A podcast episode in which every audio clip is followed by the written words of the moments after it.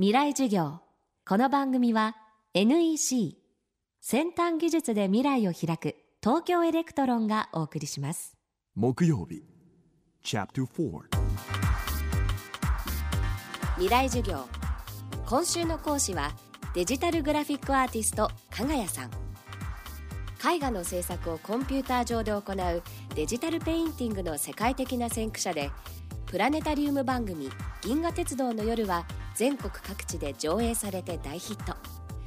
豊富な天文知識と卓越したアートセンスで描く透明感あふれる世界は見る人を宇宙へと誘います。少年時代から宇宙への憧れを抱き天体観測や自然現象のために世界各地を訪れている加賀谷さん。これだけは一生に一度ぜひ見てほしいという自然現象があるそうです。未来授業4時間目。テーマは大切なことは宇宙が教えてくれる。チャンスがあればオーロラをできるだけ多くの人に見てほしいですね。アラスカで私何度かオーロラを見ているんですけれどもそのものすごい激しいオーロラのなんと美しさというよりも怖いぐらいの激しい光とこれはあの自然現象でこんなものが見えるのはまずめったにないのかなという気がします。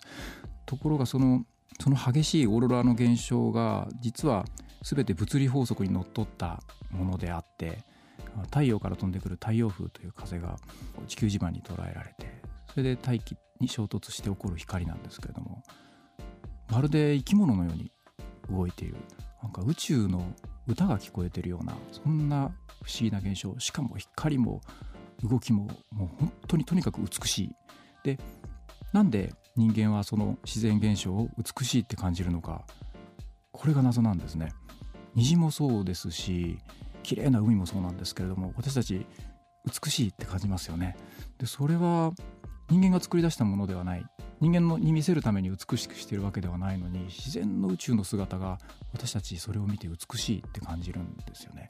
ですから宇宙の法則にのっとったものを垣間見られた時私たちが美しいって感じる能力それがもともと人間には備わっているのかな？って思ったんですね。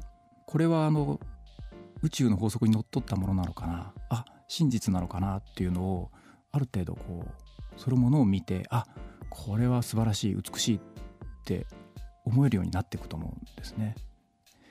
誰にも襲わないけれども襲わらなかったんだけれどもこれ本当に美しいよ。これ多分本物だよ。って見極めることができるようになっていくような気がするんです。宇宙の姿をいろいろ見ているうちに。未来授業。今週はデジタルグラフィックアーティスト加賀谷さんの講義をお送りしました。これ100万分の1センチ右じゃないか。本当だ。100万分の1センチ右ですね。やばい。大きくずれちゃうとこだった。想像を超える単位で精度が求められる半導体の世界。半導体を作る装置のリーディングカンパニー東京エレクトロンです。未来授業。